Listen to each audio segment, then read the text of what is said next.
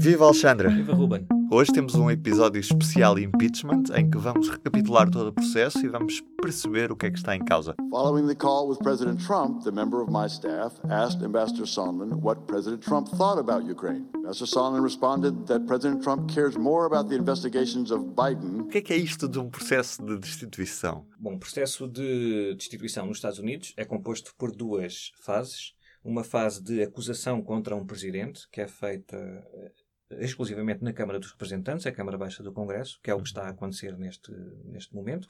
Estamos na fase das investigações, nos depoimentos, portanto, no final desta fase, em princípio, a maioria do Partido Democrata na Câmara dos Representantes vai aprovar uma acusação formal contra o Presidente Trump.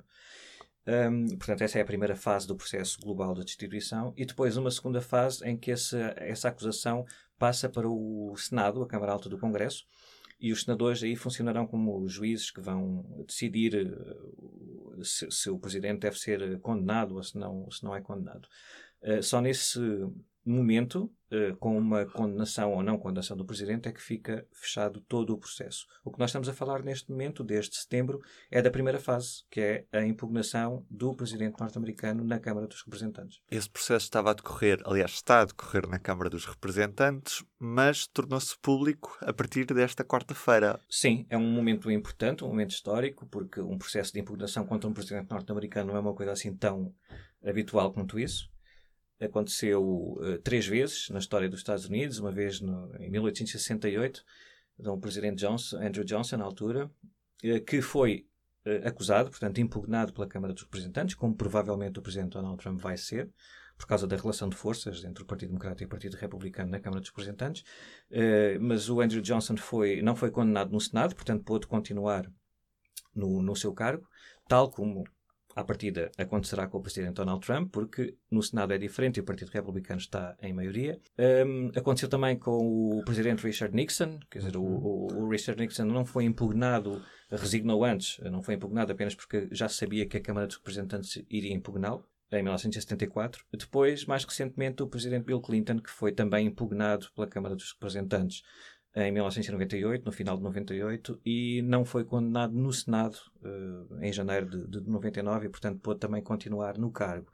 Isto para dizer que uh, houve dois presidentes impugnados na história dos Estados Unidos, um que escapou à impugnação porque saiu antes, e nenhum deles foi efetivamente afastado do cargo num processo de destituição. Entretanto, chega a vez de Donald Trump. Chegou a vez de Donald Trump, um, 20 anos depois do, do, processo do presidente Clinton, por motivos muito diferentes. Vamos recordar que o presidente Bill Clinton, o, processo de impugnação dele, apesar, para além de ter sido numa época bom, igualmente com, com, grandes divisões entre os partidos e as sensibilidades políticas, isso é uma coisa histórica nos Estados Unidos, mas o ambiente, talvez o ambiente mediático e, e, e a internet e as redes sociais de, no, nos últimos anos, na última década principalmente, eh, contribuíram para mudar eh, mais os. Um, os eleitores, ou a forma como nós, no geral, e os eleitores americanos neste uhum. caso, eh, recebemos e processamos a informação. Quer dizer, segundo as pessoas que viveram aquele processo e também o processo do Watergate e do Richard Nixon, havia um conjunto de hum, factos, vá, de, valores minimamente uh, aceitos pela generalidade dos cidadãos ou dos eleitores. Hoje em dia isso é muito difícil de acontecer, não é? As narrativas já estão bloqueadas, as pessoas... É quase como se agora neste processo de impugnação estivéssemos a assistir a dois processos de impugnação ao mesmo tempo, um é que só os eleitores do Partido Democrata e os congressistas do Partido Democrata acreditam e, e, e, acreditam em tudo o que é dito, e do outro lado um que é só para os eleitores do Partido Republicano. Uh, no caso do Bill Clinton, ainda por cima, as acusações, como sabemos, estavam relacionadas com uma relação uh, fora do casamento dele, com a, uma estagiária, Monica Lewinsky, e portanto eh, não, não, tem, não, tinha, não estava nada relacionado com a segurança nacional dos Estados Unidos, como pode estar relacionado neste caso do presidente uh, Donald Trump. De que é que Donald Trump está a ser acusado nesta fase? Bom, o ponto central deste processo de impugnação é uma chamada telefónica já muito famosa entre o presidente Trump e o presidente ucraniano Volodymyr Zelensky no dia 25 de julho. Nessa chamada telefónica, o presidente Trump pediu um favor ao, ao presidente Zelensky, uh, são palavras dele, um favor. Depois de ter reforçado nessa chamada telefónica, ele fez questão de dizer ao presidente Zelensky que os Estados Unidos estavam a ser muito bons para a Ucrânia, que, que estão a ajudá-lo muito e a ajuda deles é essencial e os europeus não estão a fazer nada, ou estão a fazer menos do que nós, nós é que somos os vossos amigos e, e maiores uh, parceiros. Uh, depois de ter frisado isso, pediu-lhe um favor que era para ver se ele podia anunciar publicamente a abertura de investigações contra o Joe Biden, que é um, um, um dos seus possíveis adversários na, nas eleições presidenciais de 2020 pelo Partido Democrata, num caso de, de suspeitas de conflito de interesses eh, entre o Joe Biden e o filho Hunter Biden na, na Ucrânia. O objetivo era, segundo o Partido Democrata, lançar lama para cima da imagem, da figura do Joe Biden e, e, e afastá-lo um bocado da corrida das eleições primárias no Partido Democrata. Mas o caso não se limita à, à chamada telefónica entre os presidentes Trump e Zelensky. Um, segundo o que se sabe agora, depois das audições que houve durante o mês de outubro à, à porta fechada, no, no, na Câmara dos Representantes, a, a testemunhas, do, do, principalmente diplomatas do Departamento de Estado norte-americano, um, havia uma pressão já de trás, antes de julho, uh, iniciada na primavera do, deste ano, e aparentemente coordenada pelo advogado pessoal do, do presidente Trump, o Rudolph Giuliani, para uh, fazer com que a Ucrânia anunciasse publicamente esta, estas uh, investigações sobre o Joe Biden. Uh, isso envolveu reuniões com, com, representantes ucranianos antes dessa chamada telefónica, portanto, este caso não se limita nem nada que se pareça à chamada telefónica, como algumas pessoas podem querer uh, indicar, que é só por causa de uma chamada e que aparentemente não, não, não houve problema nenhum. Não, há aqui um padrão, segundo estas pessoas que estão a ser ouvidas, que havia uma espécie de segundo canal uh, nas relações entre os Estados Unidos e, e, e, a Ucrânia. Havia um oficial, os diplomatas, uhum. embaixadores, etc., que falavam, e depois o Rodolfo Giuliani e mais outros dois representantes uh, norte-americanos que uh, aparentemente tentavam empurrar a Ucrânia para um, um, beco sem saída, que era vocês, se quiserem ter acesso a um pacote de ajuda uh, militar de cerca de 400 milhões de dólares, que é essencial para os combates no leste da Ucrânia contra os separatistas pró-russos. E se o presidente Zelensky quiser também uma reunião na Casa Branca, que é também um momento importante para mostrar, até mostrar ao presidente russo, Vladimir Putin, que, o, que os Estados Unidos estavam a apoiar a, a Ucrânia, se quiserem essas duas coisas, vão ter de anunciar publicamente que há suspeitas de corrupção do Joe Biden e do filho dele na Ucrânia. Uh, e, portanto, era este basicamente o plano e a estratégia que o Partido Democrata diz que existia uh, na, na, Casa Branca. Já agora isso acabou por nunca acontecer. A Ucrânia nunca deu esse passo, nunca. Não, não nada disto aconteceu e esse é um dos pontos uh, do, do, Partido Republicano para dizer que isto resume-se tudo a um diz que disse e que não houve troca de favores nenhumas porque ninguém porque a Ucrânia acabou por receber ajuda militar, os 400 milhões de dólares, e nunca anunciou a abertura de investigações contra o Joe Biden. Mas uh, as coisas, mais uma vez, não são bem assim. Uh, a ajuda militar que estava retida pela Casa Branca, no momento em que estas conversas estavam a acontecer para pressionar a Ucrânia, Uh, tinha sido autorizada pelo Congresso, pelos dois partidos, pelo Partido Republicano e pelo Partido Democrata, porque faz parte da estratégia nacional dos Estados Unidos em relação à Ucrânia uh, fornecer meios à Ucrânia para se defender do, do, do, aumento da influência da Rússia na, na Europa de Leste. Portanto, faz parte do, do interesse nacional norte-americano dar este dinheiro à, à, à Ucrânia. Uh, ora, ao congelar esse envio, a Casa Branca não estava apenas a não, não respeitar ou não seguir a ordem do Congresso, que tinha desbloqueado essa verba, eh, estava também a pôr em causa o interesse nacional dos Estados Unidos, tal como ele é eh, entendido pelos dois partidos, eh, pelo Partido Republicano e pelo Partido Democrata. E para quê? Para prejudicar a imagem de um possível adversário do Presidente Trump nas eleições. Portanto, esta basicamente é a acusação que é feita pelo Partido Democrata. No final, uh, segundo o que as testemunhas também têm dito na, nas testemunhas e jornais, estas coisas também têm sido divulgadas no, nos últimos meses. Essa ajuda de 400 milhões de dólares acabou por ser entregue à Ucrânia uhum. após muita pressão dos senadores do Partido Democrata e do Partido Republicano uh, e numa altura em que tudo isto já começava a sair do, do, dos corredores do Congresso. Isto é, foi na primeira, primeira, segunda semana de setembro que a ajuda foi desbloqueada, um, quando já era certo que o, uma denúncia de um agente da CIA, que por essa altura ainda não era conhecida do grande público, mas lá no Congresso e na Casa Branca já se sabia que inevitavelmente essa denúncia ia, ia chegar ao Congresso. Portanto, há aqui indicações de que a Casa Branca acabou por libertar o dinheiro para a Ucrânia, por um lado, por pressão dos senadores do Partido Republicano e do Partido Democrata, porque fazia parte da estratégia nacional e, e eles estavam bastante incomodados e não percebiam porque é que essa, essa verba estava a ser congelada. E, por outro lado, o processo de impugnação vinha aí a caminho e eles já sabiam lá que mais cedo ou mais tarde isto ia ser tornado público. Uh, isto, a ser verdade, derruba um bocado o argumento do Partido Republicano que aponta precisamente isso. Bom, a ajuda foi enviada também, mas foi enviada porque já sabiam que isto ia ser tudo divulgado, não é um grande alibi para o Presidente Trump. Esta quarta-feira começaram as sessões públicas, em direto nas televisões. Quem é que foram as pessoas que foram ouvidas nesta, nesta quarta? Esta, esta nova fase no processo de impugnação, portanto, a primeira foi com audições a testemunhas à, à porta fechada, eh, no Congresso. Nesta segunda fase, as testemunhas que foram ouvidas uh, na, na, primeira fase, à porta fechada, uh, na Câmara dos Representantes, uh, essencialmente vão repetir o que disseram, mas desta vez perante o grande público, perante os eleitores, e, e é, é, sempre diferente quando nós ouvimos e vemos as pessoas a uhum. falar, as expressões, a forma como falam, como respondem às perguntas dos congressistas, é muito diferente e tem impacto completamente diferente do que estarmos a ler as notícias no jornal com umas letras e tal, que depois temos mais uh, as pessoas ainda por cima neste ambiente de pró e contra tudo e mais alguma coisa tem sempre a tendência para ficar com certeza absoluta de que o seu lado é que tem a razão. O Partido Democrata, na prática, o que está a fazer é dizer ao, aos eleitores americanos ah, vocês votaram neste senhor, mas ele não é merecedor do cargo e tem de ser uh, corrido da Casa Branca. Portanto, isto é um, é um momento excepcional na, na, na, política de qualquer país, na política dos Estados Unidos.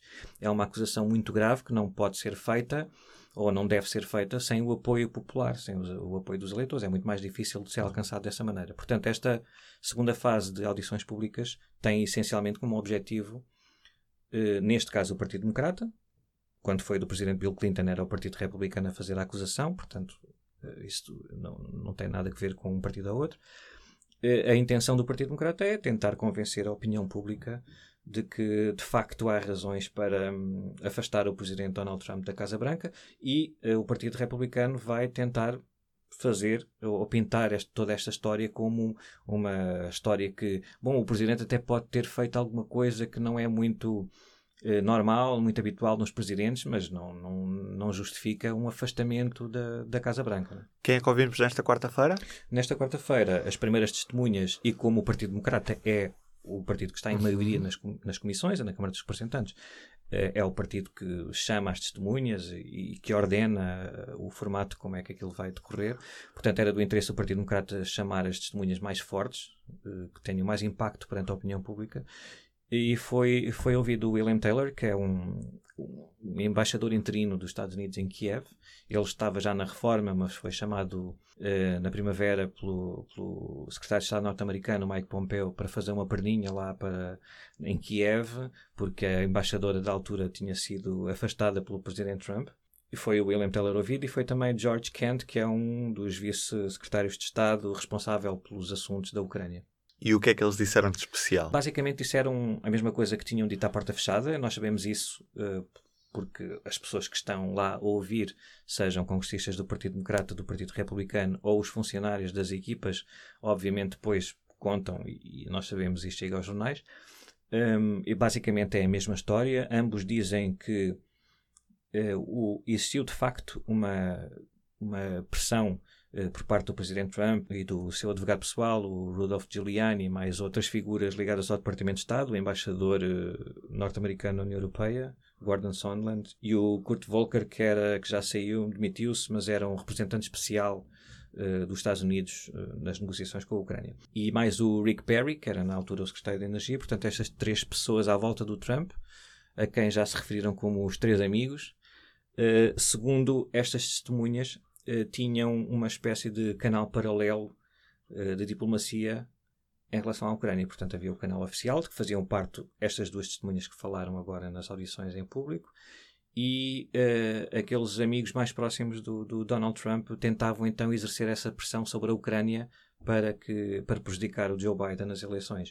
Uh, a novidade, assim, a única grande novidade uh, foi do, do, do, William Taylor, do embaixador interino dos Estados Unidos em Kiev, que, para além de outros episódios que contou, que dão força a esta ideia de que houve mesmo uma pressão sobre a, ilegítima sobre a Ucrânia. Contou que um dos seus uh, funcionários na embaixada de, em Kiev uh, ouviu uma conversa telefónica entre o Gordon Sondland, então o embaixador uh, dos Estados Unidos na União Europeia, entre o Sondland e o presidente Trump. Estava a ouvir uma conversa telefónica entre os dois, ao telemóvel e tal, e ouviu o presidente Trump a falar muito alto sobre a Ucrânia e sobre eh, toda aquela situação que se estava a discutir naquela altura.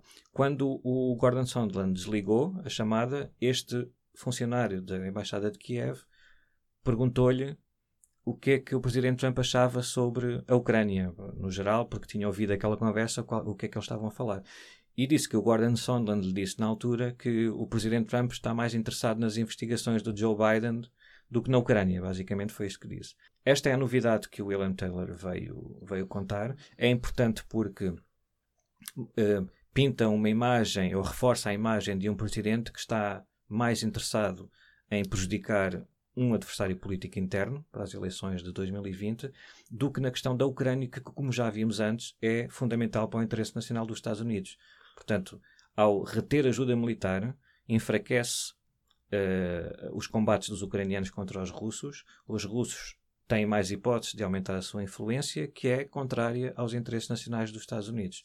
Este, basicamente é esta a acusação que é feita contra o presidente Trump. Como é que isto vai acabar, Alexandre? Em, em princípio, que à partida todo o processo poderá estar concluído até ao final de janeiro, se tudo correr bem, se não houver assim outros, outros problemas no, a caminho. Um, e recordemos que vai terminar, se este calendário bater certo, mesmo em cima do início das, primárias. das, das eleições primárias, que no Partido Democrata é no dia 3 de fevereiro, no Iowa. Portanto, eh, aqui o que nós estamos a, a prever é há muito mais uh, consequências para esse ambiente eleitoral do que propriamente para o Presidente Trump, porque, uh, como já dissemos também, muito dificilmente ele vai ser afastado da Casa Branca. Portanto, agora, agora durante este mês de novembro vamos continuar a ter estas audições uh, em público, uh, podemos ver em direto na, nas televisões e nos sites. Depois, até ao fim do mês, uh, em princípio, um, ehm, será feita este processo, uh, mantém-se na Câmara dos Representantes, mas muda de comissão, vai para a Comissão de Justiça, que é a que será responsável por formular a acusação, pega em todos os indícios, testemunhos, depoimentos, documentos que estão a ser recolhidos neste momento e vai lá decidir se há razão para hum, uma acusação e que acusação é essa, em que pontos, obstrução da justiça, abuso de poder, etc., várias coisas. Uh, depois, finalizada essa acusação, que em princípio vai acontecer porque estamos sempre a falar num ambiente muito polarizado entre Partido Democrata e Partido Republicano uhum. e manda quem tem a maioria, basicamente é o que vai acontecer.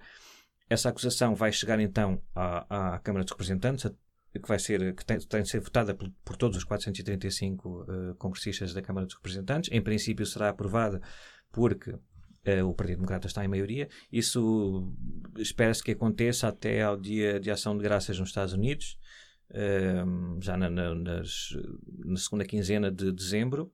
Depois metem-se as férias, não é? como em Portugal, isso também não é só. Transmete o Natal, o Ano Novo. Exatamente, não é só em Portugal que isso acontece. Um, voltamos em janeiro uhum. uh, para o julgamento no Senado, à partida, que, a julgar pelo julgamento do presidente Clinton em 99, durou um mês. Portanto, se durar também mais ou menos a mesma coisa, até pode demorar um bocadinho mais, mas depois não sabemos qual é que é o interesse de cada partido em prolongar essa, esse processo. Uh, e como o Partido Democrata está longe de ter uma maioria de dois terços que é exigida para efetivamente se afastar um presidente, uh, o, o, presidente Trump não vai sair da Casa Branca, mas vai ser impugnado, vai ser acusado formalmente. Uh, o que não se sabe é que impacto é que isso pode ter depois nas eleições. Já agora, por curiosidade, caso não vai acontecer, porque como tu falaste nestas variáveis todas, no Senado os republicanos têm maioria e é pouco provável que mudem de opinião até lá, mas o que é que aconteceria se Donald Trump efetivamente visse o processo chegar ao fim? Havia eleições antecipadas? Havia uma solução de substituição hum. até lá? No caso, se o presidente Trump fosse afastado da Casa Branca, subiria a presidente o vice-presidente, Mike Pence, e depois as coisas correriam de uma forma normal até às eleições de novembro. Uh, não sabemos é se isso é do interesse do Partido Democrata também, porque o Mike Pence não é uma, uma pessoa sem influência, antes pelo contrário, e portanto, numa altura assim tão polarizada como esta, é possível que o, a base de apoio do presidente Trump se mantivesse uh, unida para, uh, em apoio ao Mike Pence, quanto mais não fosse para mostrar que estava muito chateada com o afastamento do presidente Trump e, portanto, não era por aí que o Partido Democrata ia ter grandes vantagens. E depois o Mike Pence parece ser uma pessoa mais disciplinada e, e mais capaz de aproveitar esta base de apoio do presidente Trump e dar-lhe uma um, um cariz assim mais com mais raízes. Eh, não sabemos isto, são tudo coisas que não aqui dizer, são cenários. O que sabemos é que se, se, se, se, fecharmos um bocadinho os olhos e passarmos por cima destas coisas, que eu sei que são muito graves, que são muito. e são mesmo, não estou a fazer ironia, se, uh, mas são que são. O Partido Republicano vai conseguir manter o Presidente Trump na Casa Branca e, independentemente das acusações, é isso que vai acontecer à partida. Mas se esquecermos um bocadinho isto e se voltarmos à origem deste processo de impugnação, uh, vamos ver que, partir, segundo a acusação do Partido Democrata e destes diplomatas que têm falado no processo de impugnação, o objetivo do Presidente Trump era prejudicar a imagem ou a candidatura do, do, do Joe Biden uhum. pelo Partido Democrata. Eh, em parte isso está, eh, foi, foi conseguido, não é? Porque eh, para a base de apoio do Donald Trump e para, se calhar, alguns indecisos, é verdade que o Presidente Trump está a ser impugnado ou está a ser acusado de, crimes graves, etc. Mas também é verdade, isto é o raciocínio deles, não é? Que há aqui qualquer coisa estranha do Joe Biden, não é? Joe Biden, Ucrânia, o filho dele, na empresa que estava assim investigada, corrupção, estas pessoas também não são santinhos, não sei o quê. Portanto, isso já está a ver nas sondagens também do Partido Democrata das primárias, que o Joe Biden está a sofrer um bocadinho, e não há uma, há uma relação direta, não, é, não há maneira de avaliar isso, mas a descida do Joe Biden tem acompanhado um bocadinho esta, estas histórias do, do, sobre o processo de impugnação. Se no final o Joe Biden desistir da, da, da, da sua candidatura ou não for ele nomeado, então, aquela ideia inicial de, de, de, de afastá-lo da corrida ou de enfraquecê-lo foi conseguida. Não sabemos é se isso, mais uma vez, eh, agora, passado um, vários meses do início dessa campanha de pressão sobre a Ucrânia, interessa ao, ao Presidente Trump, porque há outros candidatos no Partido Democrata que se estão a posicionar com mais força, se calhar, do que o Joe Biden. Portanto, isto são coisas que, quando são feitas, quando são preparadas, não se pode estar a prever o que é que vai acontecer daí a um ano. Na altura em que isto tudo começou, Joe Biden era, de facto, visto como o candidato que, eh, que queria inevitavelmente ganhar as eleições no Partido Democrata e, portanto, era ele que interessava uh, afastar-se e era sobre ele que podia haver estas suspeitas sobre a Ucrânia, mas nenhum outro candidato esteve na Ucrânia ou se envolveu com a Ucrânia. Portanto, no final é isto. Uh, os, muitos apoiantes do Trump e muitos analistas uh, que gostam do, do, da forma como ele uh, age na Casa Branca vão certamente em algum ponto salientar a genialidade desta estratégia que sim submeteu a um processo de impugnação, mas uh, conseguiu, vejam lá que ele é tão brilhante que conseguiu afastar o Joe Biden da campanha. Pronto, é, é isto. Obrigado, Alexandre. Obrigado, até à próxima. O público fica no ouvido.